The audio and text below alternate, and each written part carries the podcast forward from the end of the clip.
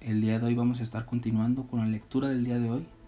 La cita es Filipenses 4 y dice así, regocijaos en el Señor siempre. Así que, hermanos míos, amados y deseosos, gozo y corona mía, estad así firmes en el Señor, amados. Ruego a Ebodía y a Sintique que sean de un mismo sentir en el Señor. Asimismo te ruego también a ti, compañero fiel, que ayudes a estos que combatieron juntamente conmigo en el Evangelio, con Clemente también y los demás colaboradores míos, cuyos nombres están en el libro de la vida. Regocijaos en el Señor siempre. Otra vez digo, regocijaos. Vuestra gentileza sea conocida de todos los hombres, el Señor está cerca.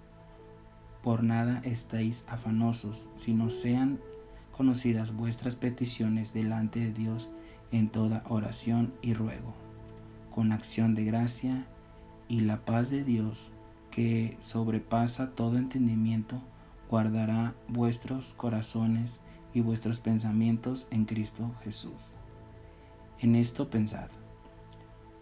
Por lo demás, hermanos, todo lo que es verdadero, todo lo honesto, todo lo justo, todo lo puro, todo lo amable, todo lo que es de buen nombre, si hay virtud alguna, si algo digno de alabanza, en esto pensad.